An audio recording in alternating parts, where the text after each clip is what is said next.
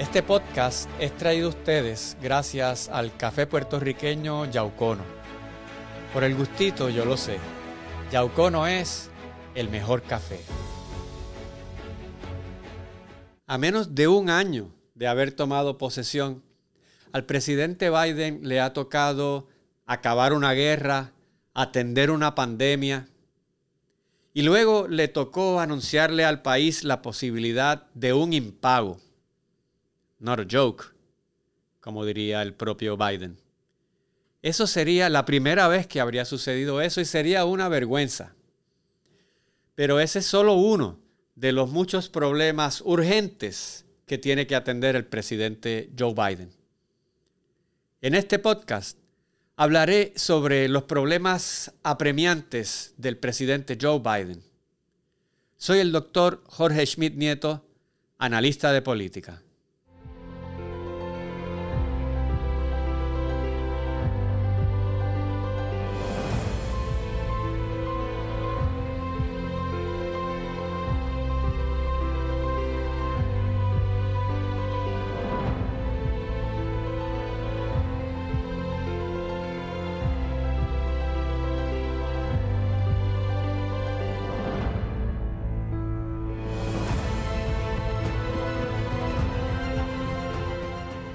Los retos más apremiantes que enfrenta el presidente Biden son el tope de la deuda y el presupuesto, el proyecto de infraestructura, la crisis migratoria, el reto de China y el tema del aborto. Los retos actuales más apremiantes para Joe Biden son la deuda y el presupuesto, el proyecto de infraestructura, la crisis migratoria, el tema del aborto y el reto de China. Eso se da dentro del contexto del desgaste de su imagen por Afganistán, de los cuestionamientos contra su hijo Hunter Biden y de las promesas de reforma policíaca al movimiento Black Lives Matter. El reto más reciente ha sido el del tope de la deuda y la aprobación del presupuesto federal. Se trata de suspender el límite del porciento que el gobierno federal puede tomar en deuda. Los republicanos en el Congreso accedieron a una extensión por dos meses porque si no se hubiera subido el tope de la deuda, el gobierno federal habría desfalcado en sus pagos en octubre. Eso habría sido un desastre para la imagen de Estados Unidos y para su economía. Hay una guerra de narrativas entre los republicanos y los demócratas sobre el tema de la deuda, dos discursos demagógicos encontrados. Los republicanos alegan que los demócratas quieren gastar dinero, regalarlo a costa de aumentar la deuda. Mientras que por su lado, los demócratas señalan que los republicanos y el expresidente Donald Trump aumentaron significativamente esa deuda y ahora hay que pagarla. Tal como dijo la secretaria de prensa de Joe Biden, Jen Psaki, los republicanos gastaron como marineros borrachos. Ella utiliza muchos términos coloquiales. Esa deuda pública estadounidense asciende actualmente a 136% del Producto Interno Bruto anual. Not a joke. Y eso está atado a la aprobación del presupuesto del gobierno federal para el año fiscal 2021-2022 que comenzó el primero de octubre. Una resolución del Congreso le permitirá funcionar durante dos meses más, pero para que se dé una aprobación final del presupuesto federal, harán falta votos de senadores republicanos. Y para conseguir eso, les van a exigir que recorten en los gastos. Y para hacer eso, los demócratas tendrán que incumplir parcialmente o totalmente en algunas de sus promesas de campaña. Pero la mayor promesa de campaña del presidente Joe Biden fue una inversión masiva en infraestructura. Build Back Better. Build Back Better fue para Joe Biden lo que Make America Great Again fue para Donald Trump. Biden está utilizando una retórica izquierdista que no se había visto en más de 40 años. Dice que la reforma la paguen los ricos, que los ricos paguen su parte en impuestos.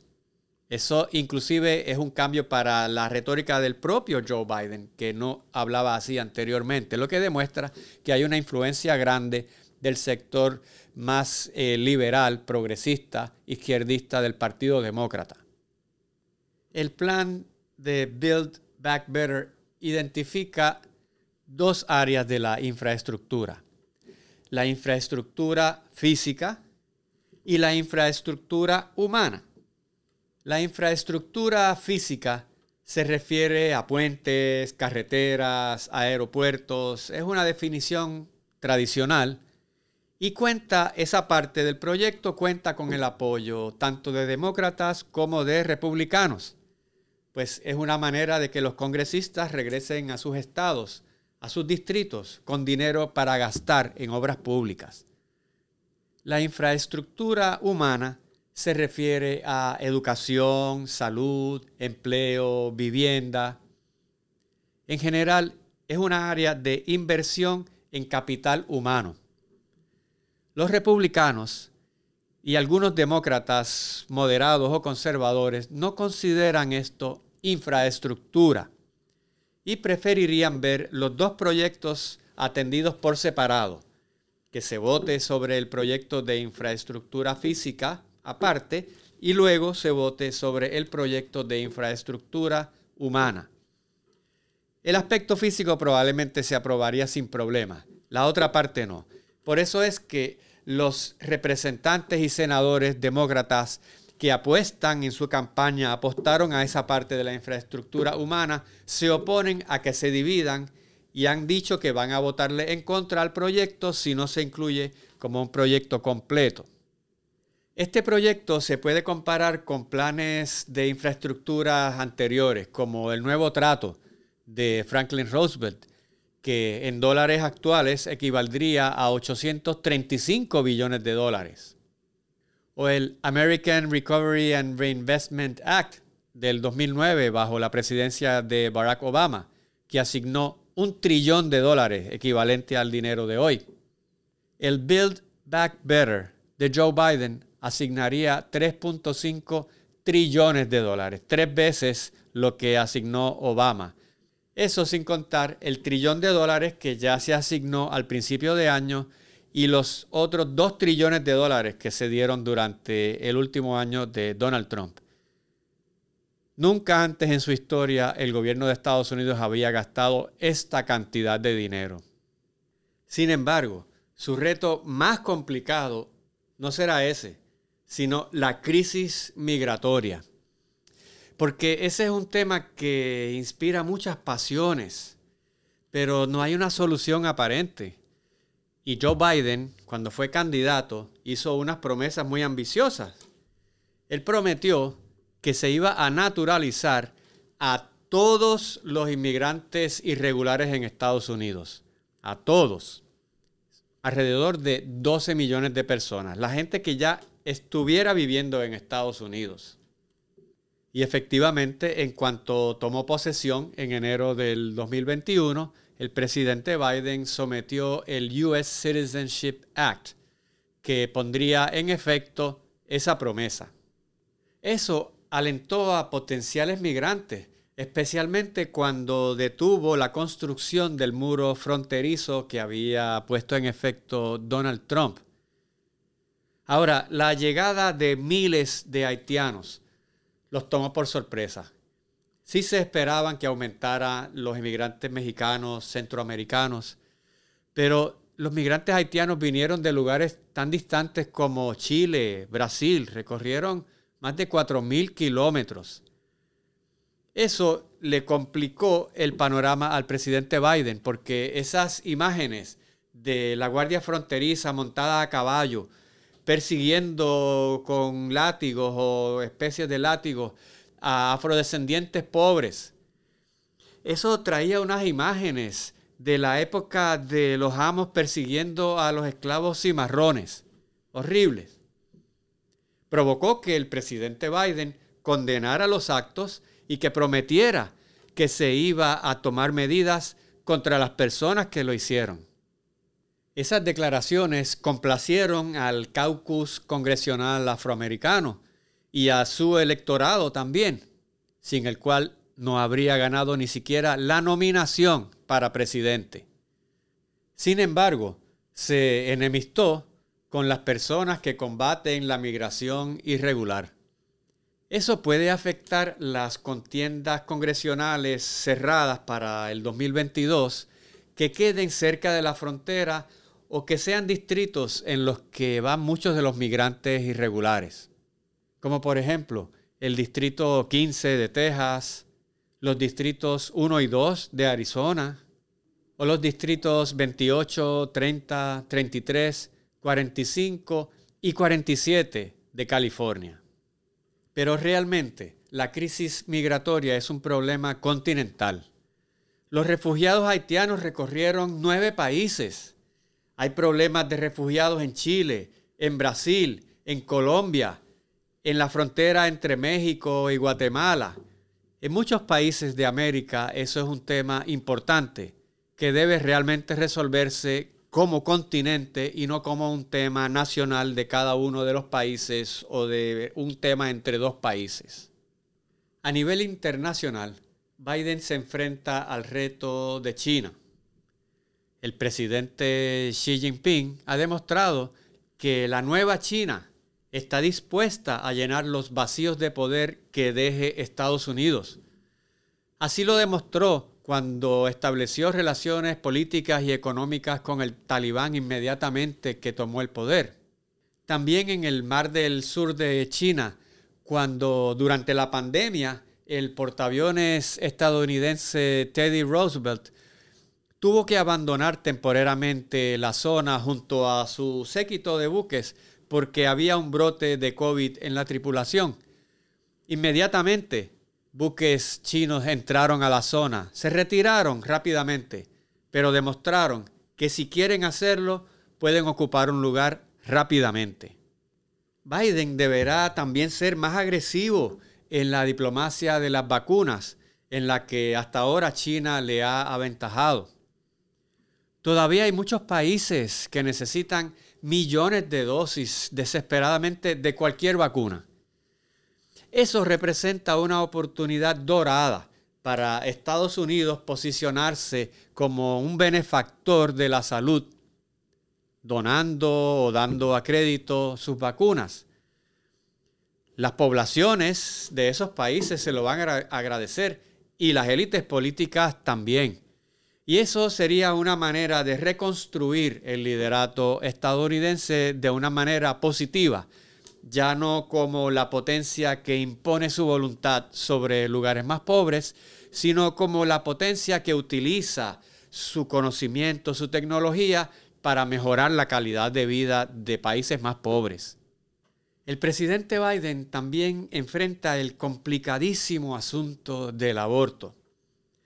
Ha habido un cambio en el Tribunal Supremo. La, Corte Suprema es abrumadoramente conservadora y mucha gente ha visto eso como una oportunidad para revertir la decisión judicial Roe versus Wade del 1973 que legalizó en efecto el aborto en Estados Unidos. Ya por lo menos 16 estados en Estados Unidos han aprobado legislación que en efecto hacen casi imposible tener un aborto. La ley antiaborto más restrictiva es la del estado de Texas.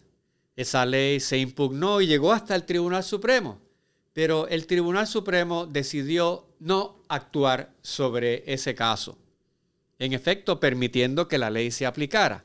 Sin embargo, un tribunal federal de distrito de Texas decidió que esa ley contravenía la decisión de Roe versus Wade y que no se podía aplicar. Así que el tema todavía está dilucidándose en las cortes y en las legislaturas estatales. Detrás de eso también hay un tema de la soberanía estatal versus la soberanía federal, porque Roe versus Wade impuso una norma sobre todos los estados. Anterior a eso, cada estado decidía si aprobaba o no aprobaba leyes en contra o que permitieran el aborto. Así que eso complica todavía más el tema, porque detrás de los reclamos de que se puedan aprobar leyes antiaborto están los reclamos de que eso es jurisdicción de los estados, porque la Constitución de Estados Unidos no menciona el tema. Ahora menciona en la Carta de Derechos el derecho a la privacidad. Así que ese es un debate que eventualmente se tendrá que definir por alguna decisión adicional del Tribunal Supremo o por legislación del Congreso, en cuyo caso no habría que interpretar el concepto. Pero el tema es divisivo. Es difícil para Joe Biden porque él es católico practicante. Es un tema que no se puede decidir de manera satisfactoria para todas las partes. Si el aborto se mantiene legal, los sectores pro vida siempre van a quedar insatisfechos. Si el aborto se restringe, los sectores pro-choice, pro-decisión, van a quedar insatisfechos con esa decisión. Así que no es algo en lo que pueda haber una decisión salomónica que complazca a todo el mundo. El presidente Biden ha tomado lado, pro-decisión, no es pro-vida, y eso va a tener algunos efectos electorales en el 2022 y el 2024. Además de esos retos, la salida caótica de las tropas estadounidenses de Afganistán le afectaron la imagen pública del presidente y la imagen de Estados Unidos a nivel mundial. E, esas escenas de, de, personas aferradas al tren de aterrizaje de un avión mientras despegaba no se van a borrar fácilmente. Joe Biden no quisiera que esas imágenes definieran su presidencia, pero sabe que es, que es posible. Y es que las presidencias pueden durar cuatro, ocho años, pero se recuerdan por uno, dos o tres eventos. Por ejemplo, uno piensa en Abraham Lincoln, piensa en la guerra civil, en la esclavitud.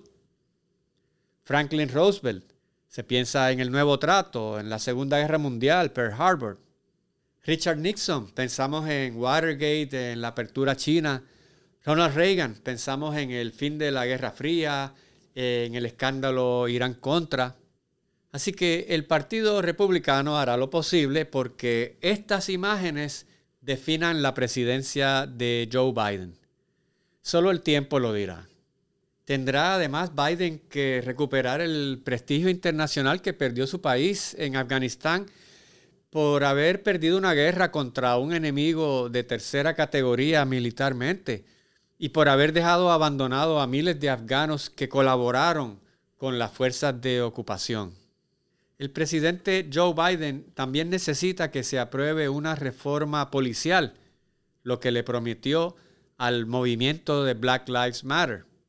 De hecho, ya sometió el George Floyd Justice in Policing Act, que es la manera como se llama el proyecto de ley para reformar la policía, lo sometió, pero está estancado en el Senado. Pero esa reforma deberá ser significativa para que el presidente complazca los reclamos de la comunidad afrodescendiente. En fin, el plan del presidente Joe Biden es universal porque se trata de asuntos que afectan a todo el mundo, como trabajo, educación, salud, y son temas que él ha escogido porque pueden servir de unión. Contrario al enfoque de Donald Trump, que era una división etno-racial. Por supuesto que Biden tiene otros proyectos más específicos, como la reforma migratoria, pero tiene básicamente un año para hacer la mayoría de sus propuestas, porque el año siguiente será un año electoral.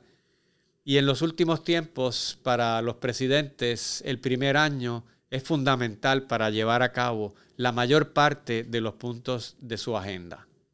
Si te gustó el contenido de este podcast, te invito a que te suscribas a mi canal de YouTube o a tu plataforma de audio favorita.